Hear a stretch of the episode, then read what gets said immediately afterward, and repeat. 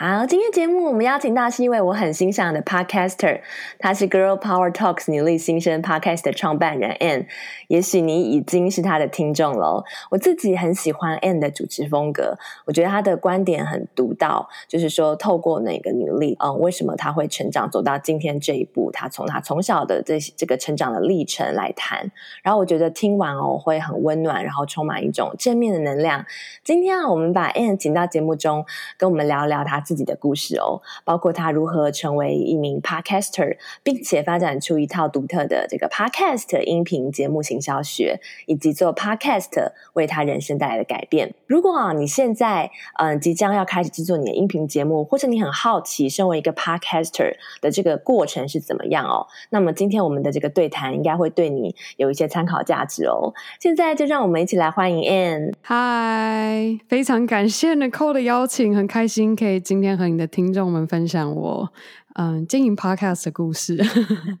很好奇，就是说嗯那个时候是在什么样的情况之下你会接触 podcast，然后并且会开了这个 Girl Power Talks 女力新生这个节目，因为这个节目很特别，你是呃你要的来宾都是以女生为主嘛，对啊，可不可以跟我们谈谈这个背后的故事？嗯，这个背后的故事其实有好多层面，但我先说我是怎么样接触到 podcast，是我。之前最早在、嗯、呃刚搬到大陆工作的时候，因为那时候在大陆工作是在运动鞋代工厂里面做执行长的助理。那在代工厂工作，等于我就直接住在工厂里面的宿舍，然后就 在东莞，然后长安区这样子工业区的地方，其实生活有点无聊，所以那时候就其实早上准备上班，午休下班后或者是运动，完全都在听 podcast。然后，呃，印象特别深刻的一个呃故事，是我听了一个美国的 podcast，叫做我想一下，它叫做什么 “Great Women in Business”。然后他都在讲每一个非常厉害国际品牌或是非常知名的嗯、呃、企业，他们创办人的故事。然后那时候我听到这一集是在讲雅诗兰黛创办人的故事，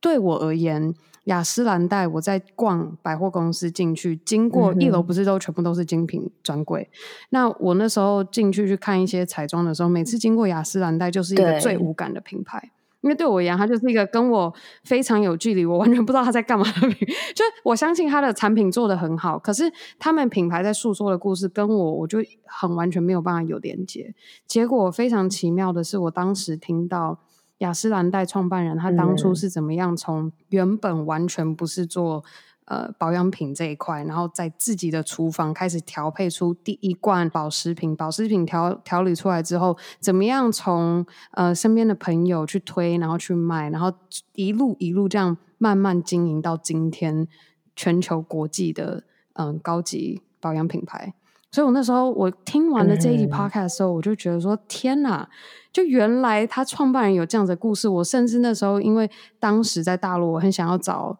另外一个工作，所以我那时候就甚至一度上 LinkedIn 在找雅诗兰黛有没有在真人。哇，那真的这个节目成功了，这个访谈内容打动你的心了。对，所以那时候我就很受，就我看见 podcast 节目这样，因为我过去其实都对行销、网络行销这一块有。接触，然后工作上也接触很多，所以我就发现到说，天哪，原来听一集 podcast 可以跟人搭建这么深的情感信任的连接。嗯，然后所以那时候我就大概发现这个事迹，然后自己也听非常的多，然后到后来其实是我准备要，因为当时在大陆工作的。心情跟整个人的状态不是很好，所以那时候我其实是准备印象很深刻，我准备要过二十六岁生日，然后就觉得说天哪，我已经要从二十到二五，你知道，就每次去填写那个问卷，不是都会有那个年龄区间吗？然后就觉得说我已经要过到下一个区间，对，然后我就想说。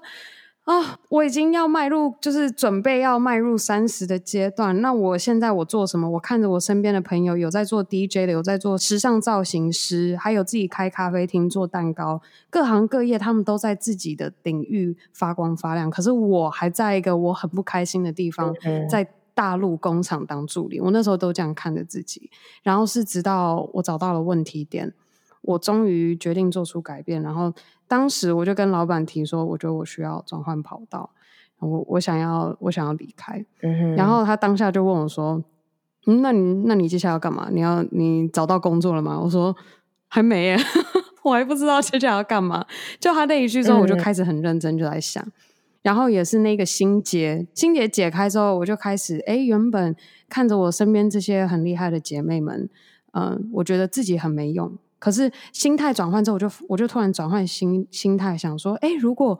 我这一些我觉得很厉害的姐妹们，我可以把它做成一个 podcast。台湾现在还没有很多中文的节目，那我在我的节目上面分享他们的故事，嗯、他们今天、他们过去是从事什么样的背景，今天为什么会成为现代的他？我很希望可以分享那中间的故事，因为我发现到现在很多社群媒体上面，我们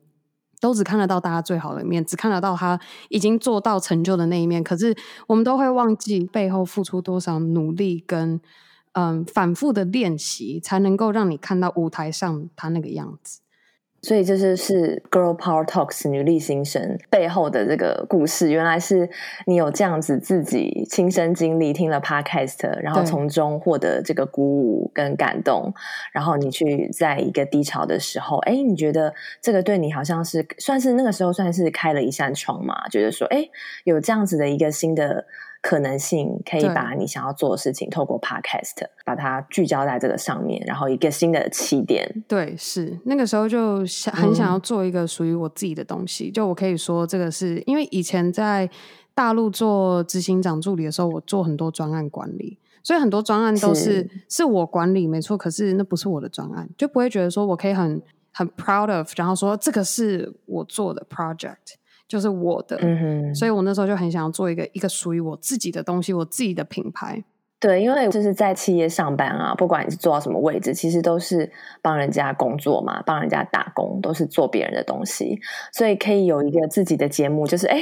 哇，就是想要自己想要在这里面做什么，然后呃，你要把它塑造成什么样子，都可以你自己来决定。这真的是很鼓舞人心的一个一个案子，哎，对，因为我觉得你节目真的很用心，你从节目的视觉啊、logo 啊，到你还会甚至有一些宣传的预告，还有侧录的花絮，嗯、就可以感。感觉说你这个节目啊是经过一个规划的，在前期你做了很多功课，那就很很好奇，就是说你在一开始你是怎么样帮你的这个女力新生的节目做品牌定位，然后在节目推出之前，你有做哪一些准备的事情？我一开始做的品牌定位比较是说，我希望对话我想要陈述故事的人是谁，所以呃，这个就决定我要找的受访者是谁。然后再来是我想要说这些故事给谁听，所以我就会要定义出说，那我想要诉说故事给什么样的人听，那我应该要用什么样的方式去陈述这些故事。所以这个就关系到说，好，我想要讲给女生听，我想要激发女生，不要让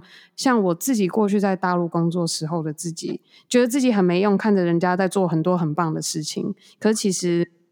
想要把他们的故事这么光鲜亮丽的故事再拉到最低，嗯、也不是说拉到最低，可能就是最细化。他们过程中是付出了多少努力，做了哪些事情，经过了多长时间的累积，所以变成是说我在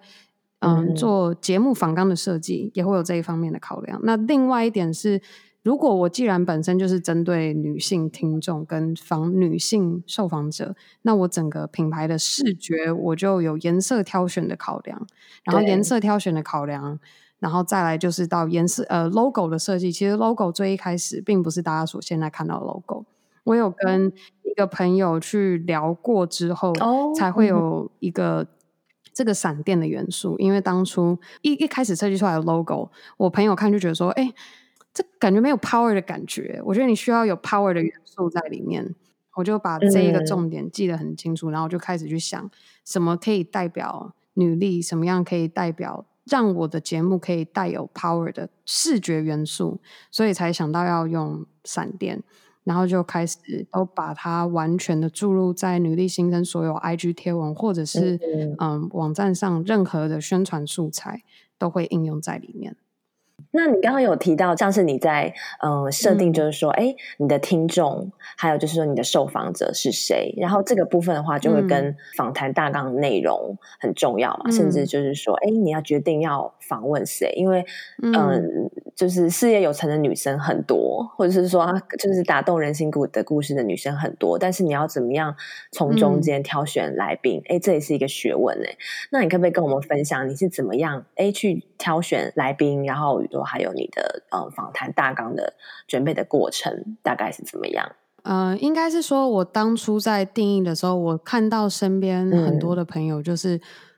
嗯这些我看到的故事是，他们不会因为自己过去的专业领域，或是他主修什么科系，而因而受限、画地自限，决定说我不没办法去尝试一个我可能想要试的改变，或者是新的事情。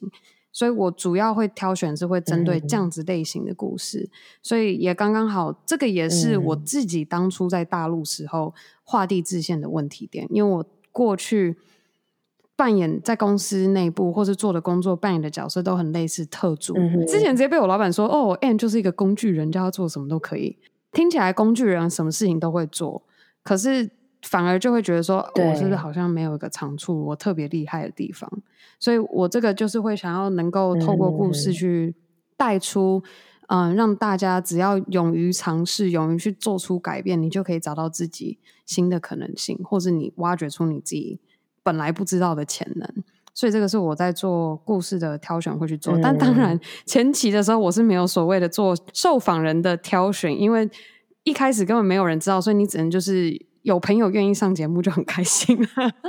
所以你这也是有分阶段性，嗯、就是你一开始也不能说哦很挑，然后要怎么样，因为一开始也是要练习怎么样去录制一个节目。就是一开始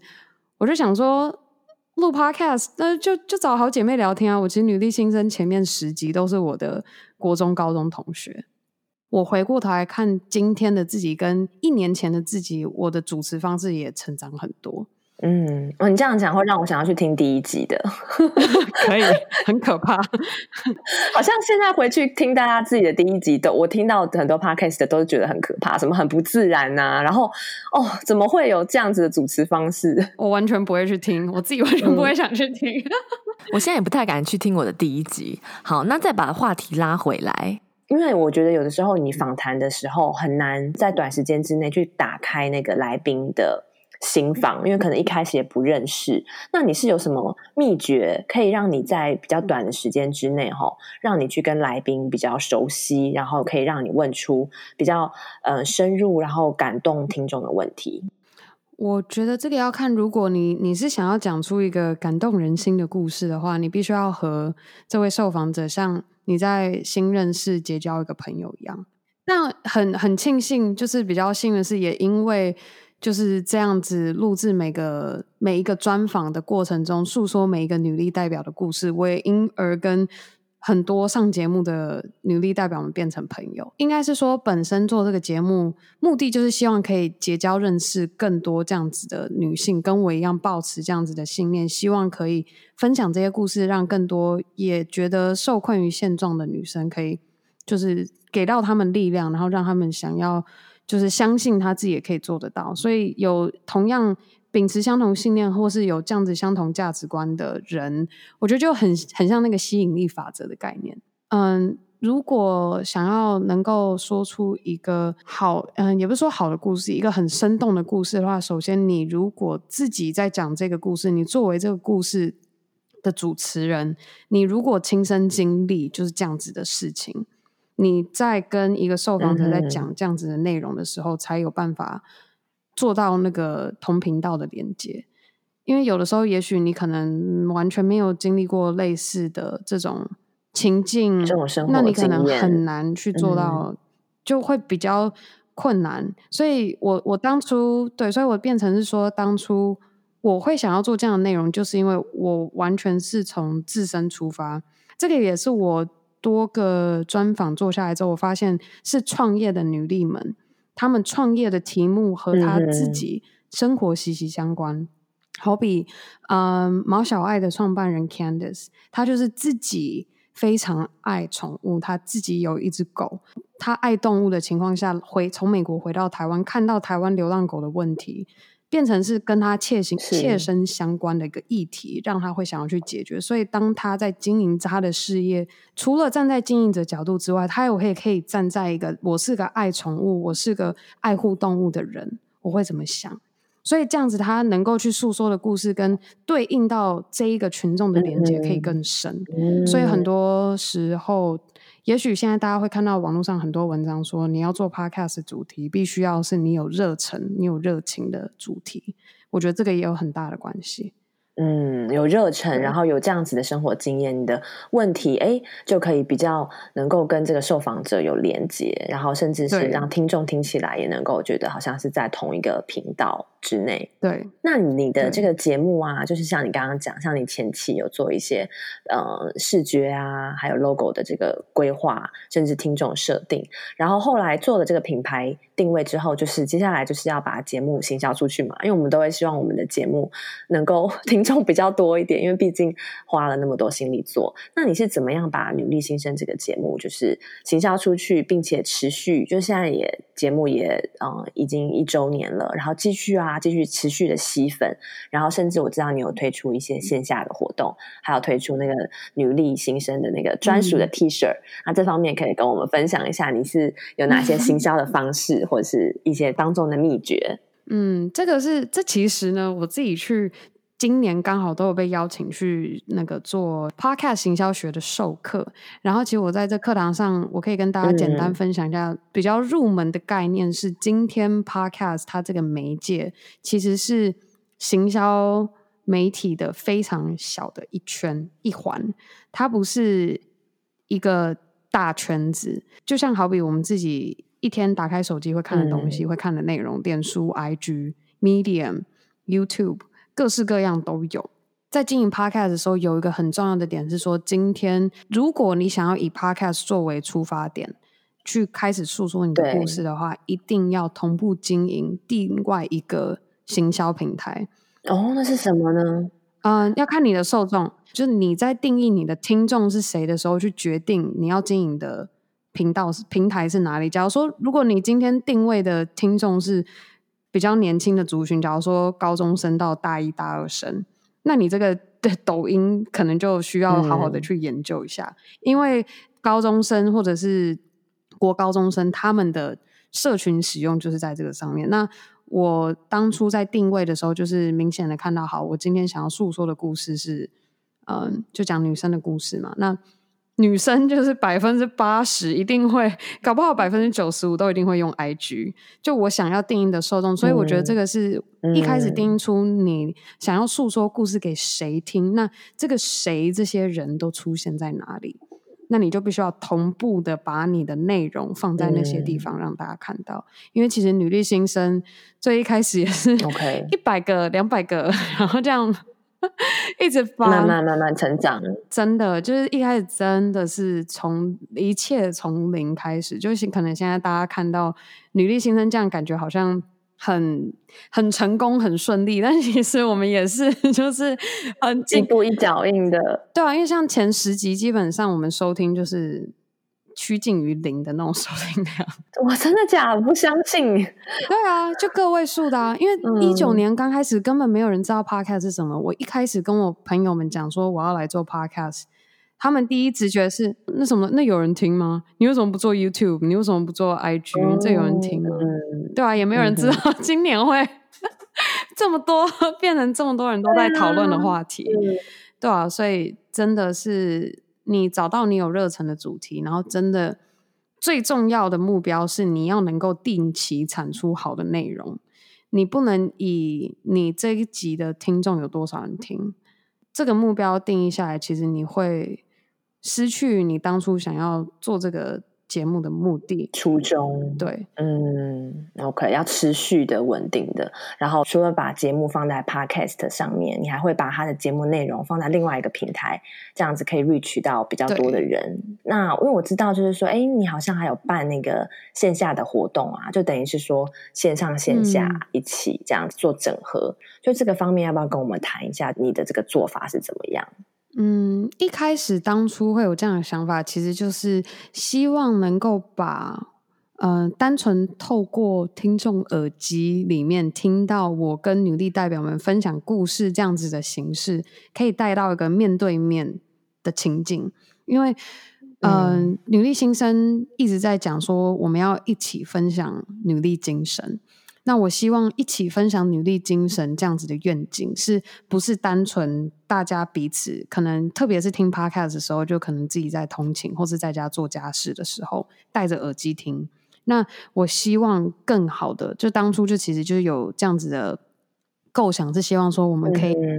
听众，然后还有我约访的这些女力代表们齐聚一堂，约在一个线下的活动上面去做交流、去做分享，然后可以现场体会那种能量。那当然，当初会有这样子的构想，也是因为也会观摩，就是非常多美国已经非常庞大，就是企业级的 podcast，、嗯、他们也是用这样子的行销手法去做跟。嗯，听众这样子，听众做互动，对，嗯、所以我觉得，嗯，知道要怎么做是一件事情。那你知道要这样做，那第二个是你背后要这样做的原因是什么，也很重要。因为你背后要这样做的原因是什么，决定你的线下活动内容你要做什么，你的线下活动要用什么样的方式去呈现。那你希望这个。听众来参加你现在活动的获得是什么？嗯、这个也很重要。对，所以你知道办活动，可是你办活动的目的是什么？你的原因是什么？也会决定你办的活动的品质，跟你听众实际来他是否能够觉得啊、哦，真的是不只是在耳机里面听到女力新生的节目，我们在线下大家一起去。分享努力精神，原来是可以这样子充电，获得这样子的能量。哦，原来背后是有这样的思考点的。而且，其实办线下活动也可以凝聚听众的这种向心力，而且在这个线下活动啊，找到一个社群的力量，对于节目的品牌的这个认同性也会更高。这样子。因为你过去也有像你刚刚提到有做行销啊，网络行销，然后也是有在大陆跨国的工作经验。你觉得你是在过去工作当中，你累积了什么样的技能，让你能够今天就是哎，能够经营一个很成功的这个 podcast 节目？我觉得过去其实比较有趣的是，其实十五岁的时候就在五分埔做销售，所以我觉得有很大的部分。嗯，跟人的沟通，然后我自己很喜欢交新朋友，嗯，这一点就是生根在从从我十五岁开始就生根在我这个人的那个 个性里面。然后后来我也有做过，嗯，在去大陆工作之前，我也做过电商，所以我之前之所以我会毫不犹豫的直接开始做 podcast，也是因为我之前在做电商的时候都在操作脸书的影片广告。所以那广告都是我自己呃录、自己剪接，然后自己去操作广告。然后我们那时候，我就是定义我一支影片的成效，就是看，哎，我这支影片卖了几个包，这支影片卖三千个包，这一支影片卖两千的个包。我那时候是会这样子去定，所以我那时候想说，嗯，OK，我影片都可以剪，那剪纯音、纯声音的媒介，我觉得我不会有入门门槛的问题。所以我就毫不犹豫直接开始做 podcast。再来就是呃品牌建立这一块，我觉得也跟我过去专案管理很有关系。因为在电商的时候，我在做一个自创品牌女生包包的销售，所以这就是一个一样从零到一，从无到有这样子去规划一个品牌，诉说一个品牌的故事。那我觉得这个也对于我今天怎么样可以很完整的建立出女力新生这个品牌的定位有有关系。就是过去有实作在公司大公司企业内做这样子的实作练习，所以我今天自己出来才有办法做到这样子的，就能够做出。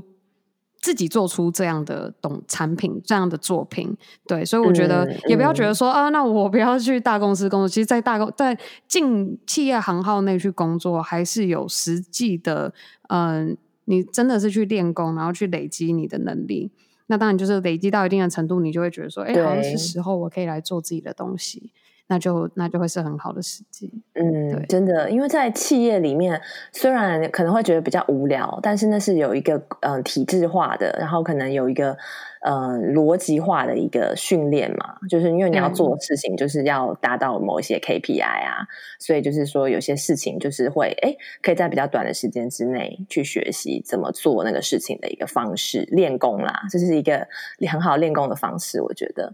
然后可以让所以让你哎出来就是让可以今天自己打造一个品牌。OK，嗯，对啊，那我们刚刚其实有提到，就是说，比如说在初期前面十集，可能那个时候经营上面的挑战是说啊，希望可以听众多一点。那你现在已经经营了一年，好，那你觉得以你像是比个像一个比较成熟的 Podcaster，你觉得对你现在现阶段女力新生，或是你在平常在制作啊经营上面比较大的挑战点是什么？